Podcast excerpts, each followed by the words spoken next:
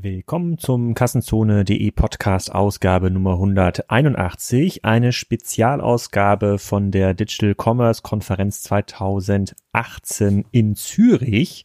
Da hatte ich die Gelegenheit, den Roland Brack zu interviewen. Der ein oder andere sagt in der Schweiz, das ist der Jeff Bezos des Landes. Ähm, er hat eine sehr, sehr einzigartige Geschichte hinter sich im Onlinehandel. Er hat eine E-Commerce-Gruppe aufgebaut mit äh, 670 Millionen Franken Online-Umsatz mit sehr, sehr spannenden Komponenten. Er hat viele Unternehmen dazu gekauft und ähm, er ist in der Schweiz eine absolute Legende und in den nächsten 25 Minuten beantwortet er mir ein paar Fragen darüber, wie er seine Fachhandelsausrichtung online in Zukunft weitergestalten will, ob er auch mal ein Marktplatz wird, ob er Services für andere Unternehmen anbieten will und ob Preis wirklich das einzige entscheidende Kriterium im Onlinehandel ist. Viel Spaß mit dieser Ausgabe.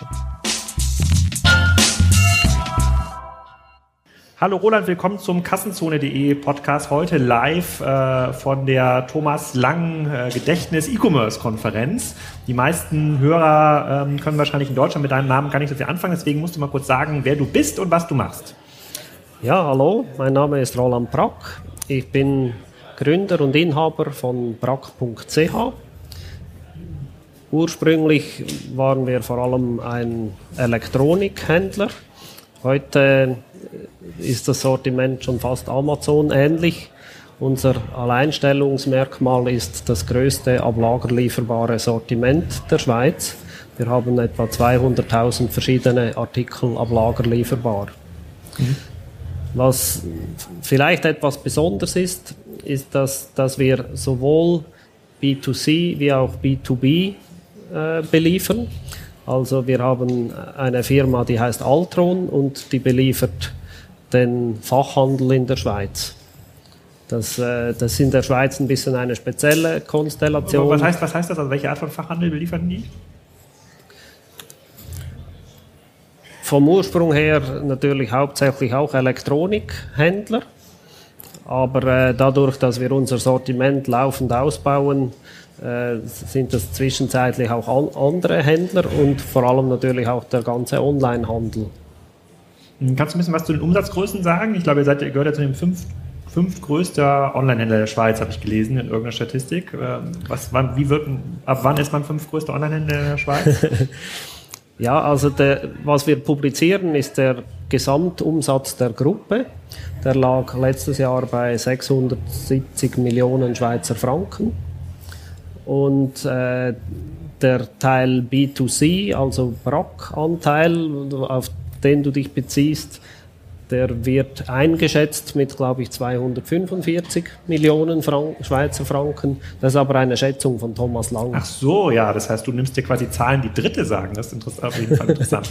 ähm, du hast ja gerade auf der Bühne auch gesprochen, ähm, auf der Hauptbühne der Konferenz. Ähm, ihr macht eine Kooperation da mit, äh, mit, ähm, äh, mit äh, Intersport, ja, sozusagen als Handelskooperation.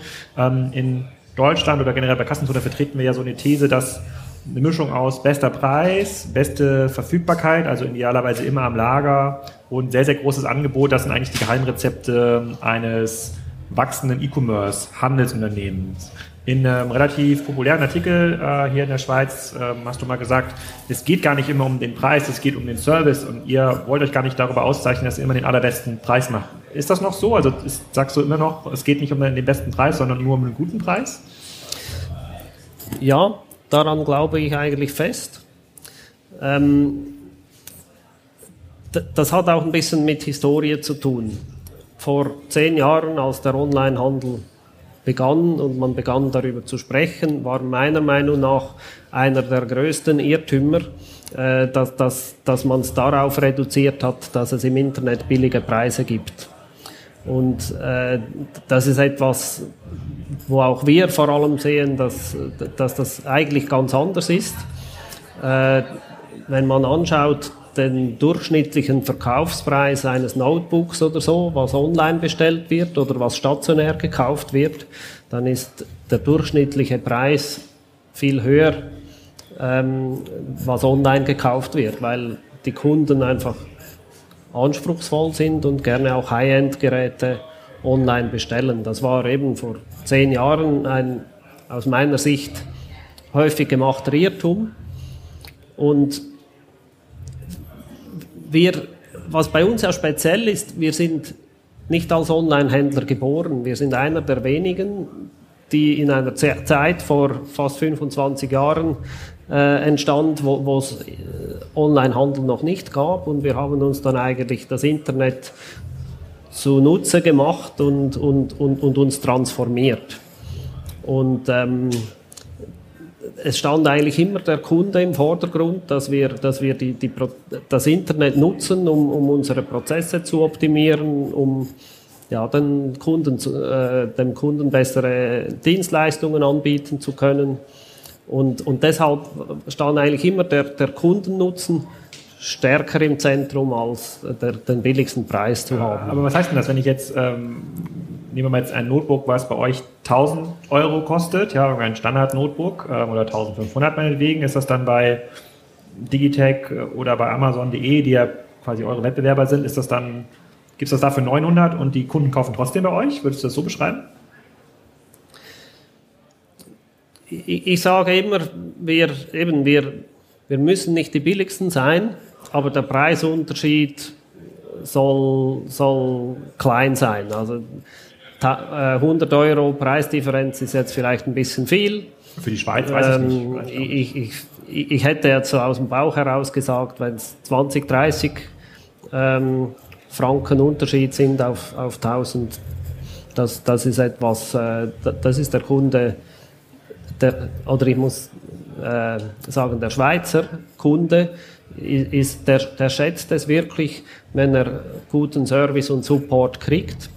Und, und, und das ist er dann auch, glaube ich, auch künftig bereit, einen kleinen Aufpreis in, in, dieser Größenordnung zu zahlen. Sind denn die Fachhändler, die mit eurem Großhandelsansatz dann bedient, äh, laufen die dann auch unter einem sozusagen Supported by BRAC-Label? Also wie so eine, ist, das für die, ist das für den Kunden sichtbar, dass das dann Ware ist, die bei euch dann auch zentral kommt? Oder sind die Fachhändler laufen dann unter Elektrohandel Müller oder wie immer der Schweizer populäre Nachname heißt?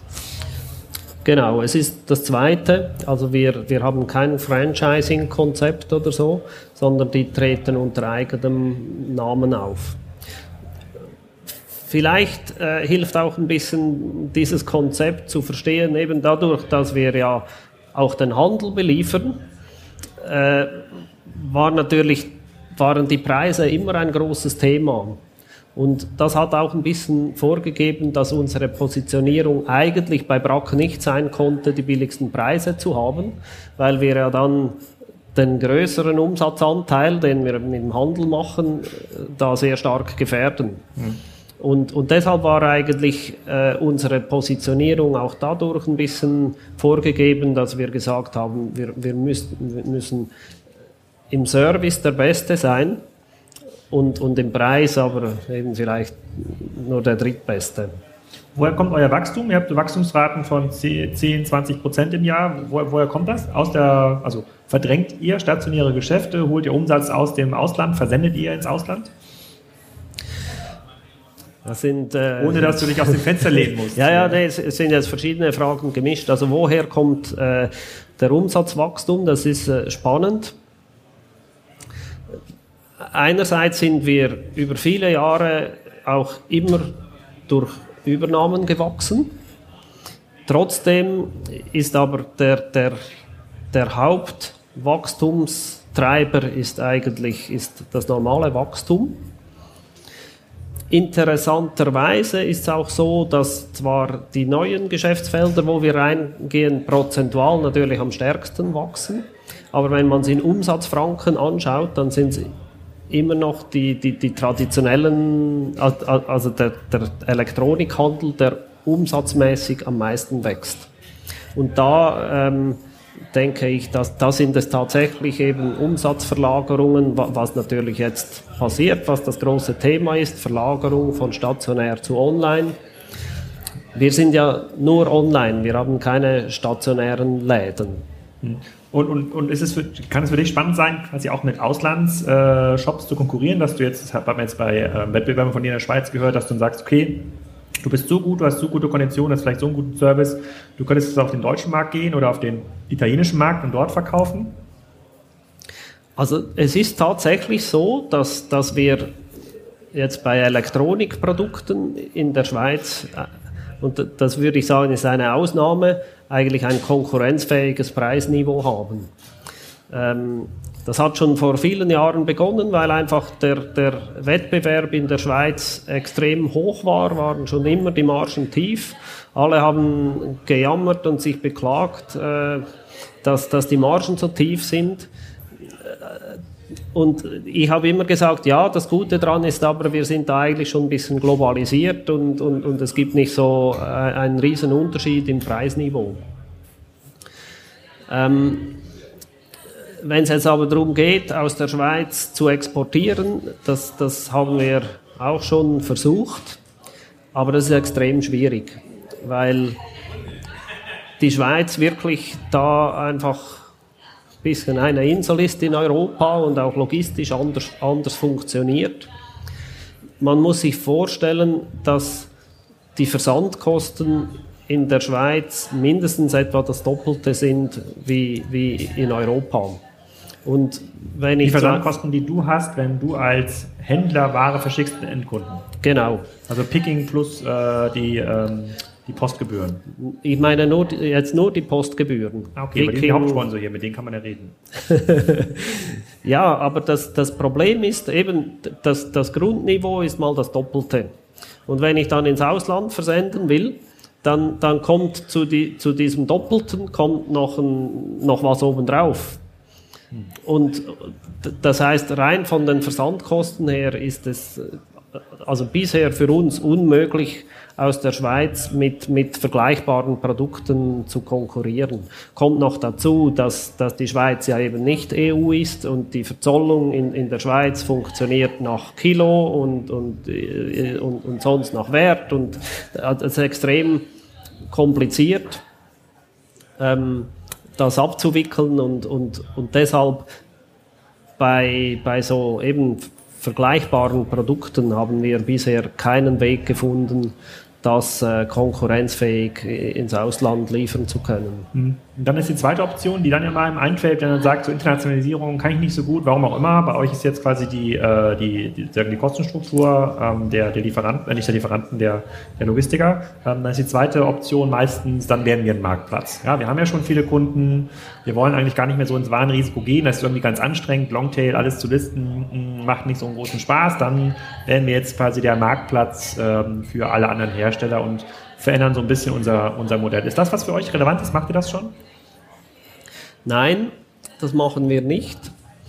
Ähm, und auch bewusst nicht, weil eben unsere, unser Alleinstellungsmerkmal ist ja eben das breiteste ab, ab eigenem Lager lieferbare Sortiment zu haben.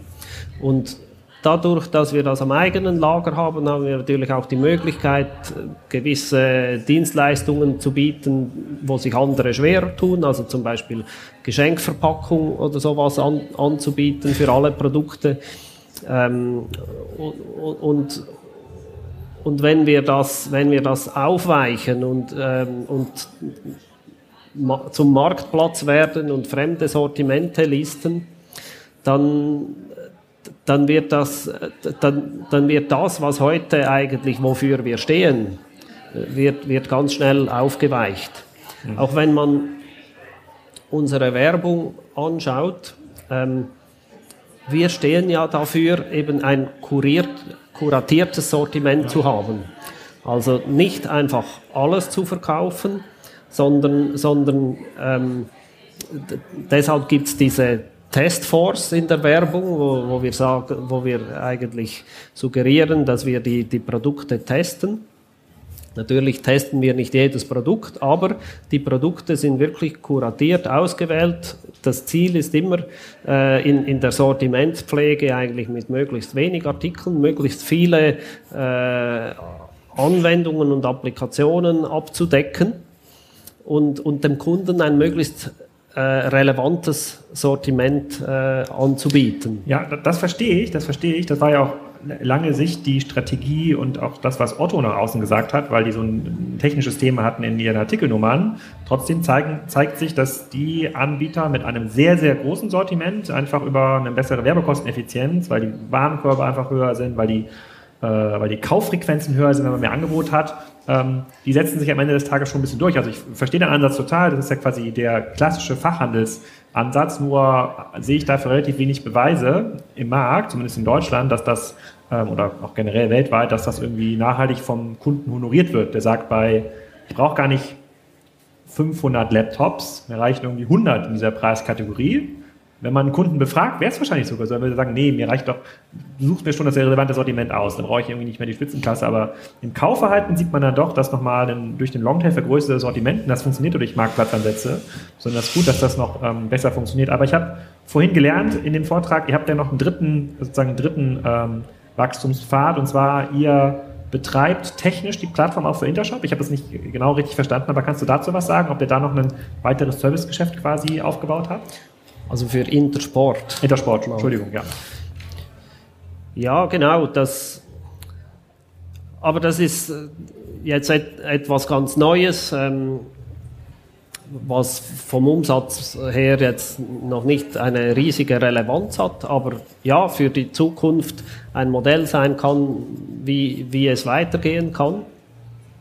Dass wir da und, und das hat auch eben mit, mit, dies, mit diesem Kuratieren vom Sortiment und, äh, und, und eben mit, mit Know-how haben zu tun, dass wir uns da einen sehr relevanten Partner in diesem Markt äh, genommen haben und mit dem zusammen dieses neu, für uns neue Sportartikelsortiment eigentlich vorantreiben. Das heißt, wenn ich auf intersport.ch gehe, komme ich auf eine Seite, die von euch betrieben wird? Ja, genau.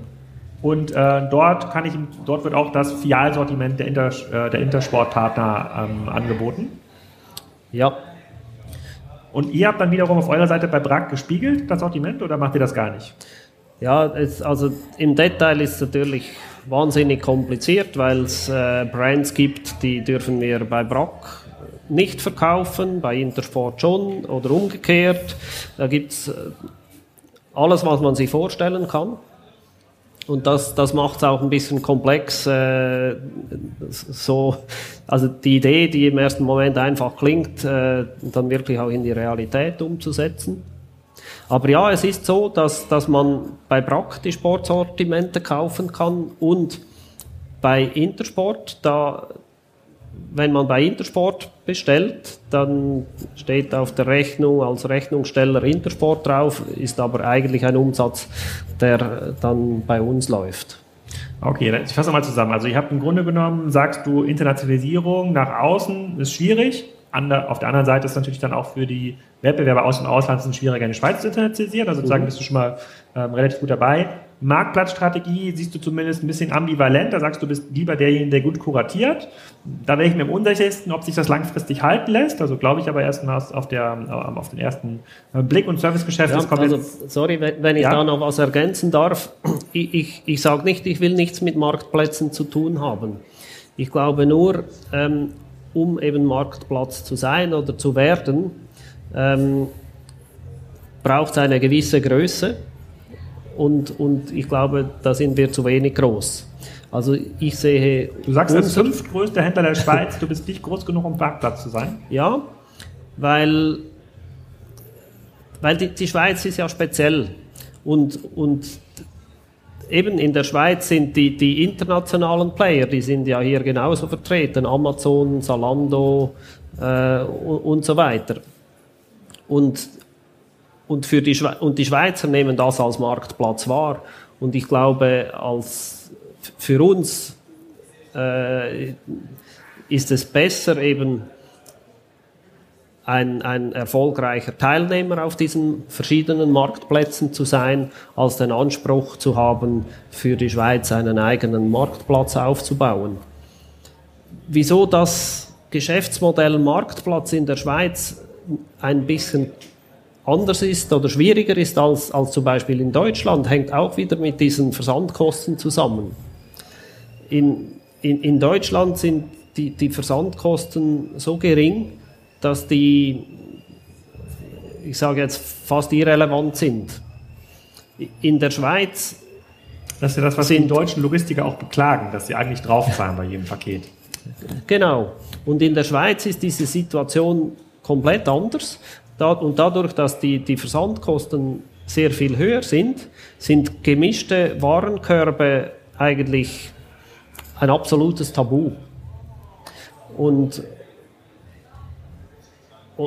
und, und, das, und das, das, das ist ein äh, bisschen speziell eben die Situation in der Schweiz, weil wir als Schweizer sogar teurer versenden müssen, als wenn das aus dem Ausland kommt. Das hängt damit zusammen, weil, weil, äh, weil die Normen unterschiedlich sind. Was, was man im, im Ausland noch als Briefpost versenden kann, das gilt in der Schweiz schon als Paket. Und wir zahlen dann den Pakettarif und der, der es aus dem Ausland äh, in die Schweiz schickt, der zahlt den Briefposttarif. Ja, der Patrick Kessler hat auch gerade schon gesagt äh, im Vorgespräch hier, ähm, dass pro Jahr in die Schweiz schon äh, 23 äh, Millionen Pakete reingesendet werden aus Asien. Und ich glaube, ihr habt irgendwie vier Millionen Haushalte, vier oder fünf Millionen Haushalte, das ist schon relativ viel auf Haushaltsebene, das, das, ist, eine, das ist eine ganze Menge. Genau, also das, das gesamte Paketvolumen in der Schweiz von, von der Post ist, glaube ich, etwa um die 140 Millionen. Also Sendungen. Hm? Sendungen, ja. Und wenn, wenn, wenn, wenn, das, wenn diese 23 Millionen so stimmen, dann ist das ein sehr relevanter Anteil. Ja, und, und meinte auch, wenn man ja auch mal Amazon und äh, Salando und sowas dazu nimmt, das ist schon 40, also richtig viel. Ja. Und, aber lass mal ganz kurz die Strategie nochmal zusammenfassen. Also Internationalisierung verstehe ich, können wir einen Haken dran machen. Marktplatzbusiness müsste ja eigentlich nochmal zwei, dreimal größer sein, um selber zum Marktplatz zu werden. Ähm, Servicegeschäft fangt ihr gerade an. Wenn ich mir jetzt so überlege, der Markt das ist ja auch das, was Gerrit Heinemann im Eingangsvortrag erzählt hat, der, der nimmt ja an Geschwindigkeit irgendwie zu. Woher nimmst du quasi dann die Wachstumsoption jetzt aus den nächsten Jahren? Sagst du dann einfach weitere Fachhandelssortimente ähm, aufschalten oder lieber noch mehr ins Servicegeschäft gehen oder vielleicht doch Filialen eröffnen? Das ist ja auch die Hoffnung des einen oder anderen City Managers, der hier auch sitzt heute. Hm. Nein, ich sehe tatsächlich die Entwicklung darin, eben weitere so Online-Fachhandelssegmente aufzubauen. Ähm, und das darf, das darf durchaus auch kompliziert sein mit, mit Prozessen von, von äh, also Mietlösungen oder, oder Zusammenbau von, von Geräten und so weiter. Ich, ich glaube, da, wo Produkte auch serviceorientiert sind. Ich, ich denke zum Beispiel an Fahrräder, äh, wo man, da braucht man einen lokalen Service. Und ich glaube, da gibt es noch ganz viel zu digitalisieren in den nächsten Jahren. Und, und, und da sehe ich große Chancen, dass wir, dass wir das weiterhin in der Schweiz auch bauen können. Der ganz, der ganz einfache Handel, das billigste Produkt zum billigsten Preis, äh, das wird wahrscheinlich mehr und mehr äh, aus dem Ausland kommen. Da Macht ihr alles selber? Also äh, Logistik, technische Plattform, ist alles in-house oder arbeitet ihr viel mit Dienstleistern zusammen? Jetzt abgesehen von der Post. Nee, wir, wir, wir machen vieles selber. Also wir haben äh, eigene Entwicklungsabteilung für, für unser ERP-System, für die ganzen Logistikprozesse, für Webshop und so weiter. Das sind alles eigene Entwicklungen. Äh, wenn man da führend sein will, dann, dann kann man es eigentlich nur selber machen. Ja, die Argumentation habe ich schon mal gehört, der eine oder andere Raum hier sicherlich auch. Ähm, und sucht ihr dafür noch Mitarbeiter? Ja, auf jeden Fall. Das ist auch in der Schweiz immer ein schwieriges Thema äh, qualifizierte Mitarbeiter zu finden.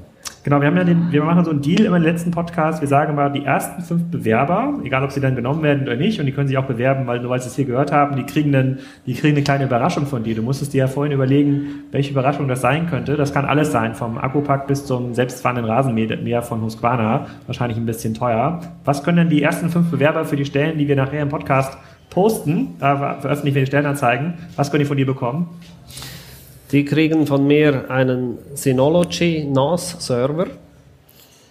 Das mit Festplatte oder ohne? Mit, weil dieses, dieses Produkt da habe ich, das ist, äh, das ist ein, ein Produkt, was wir in der Schweiz stark aufgebaut haben. Und, und das hat eine gewisse Komplexität. Wenn Sie, wenn Sie den einsetzen und anwenden und programmieren können, dann sind Sie perfekt geeignet, um bei uns zu arbeiten. Kommt das aus der Schweiz? Nein, kommt nicht aus der Schweiz, kommt aus Taiwan. Ah ja. Ja, ich habe das auch. Also ich, aber wenn das das Angebot ist, dann bewerbe ich mich vielleicht auch. Dann ich nicht sagen, dass das große Modell ist. Alles genau, hier geht es auch gleich weiter in dem, äh, in dem Hauptprogramm. Wir haben gleich nochmal Zeit sozusagen für, für, wenn du noch ein paar Minuten hier bleibst, hier kriegst du auch Kaffee, um Fragen und äh, Fragen zu beantworten äh, der Gäste hier. Äh, ich bedanke mich schon mal. Vielleicht machen wir nochmal eine deutlich größere Ausgabe in einer ruhigen Umgebung, wo es im Hintergrund nicht diese ganze Zeit dieses Bassgeräusch gibt, was immer das auch sein, äh, sein mag. Und äh, wünsche noch viel Spaß hier auf der Veranstaltung. Vielen Dank, Rudolf, und einen kleinen Applaus bitte. Wenn euch das gefallen hat, dann bewertet gerne diesen Podcast auf Soundcloud oder auf Spotify. Die nächsten drei Ausgaben sind auch noch Spezialausgaben aus Zürich. Es ist immer ein bisschen lauter im Hintergrund. Der Ton ist nicht so super perfekt, aber die Gäste sind extrem spannend. Die nächsten Gäste sind Moritz Keller, Jochen Krisch und Gerard von ESA in der Schweiz.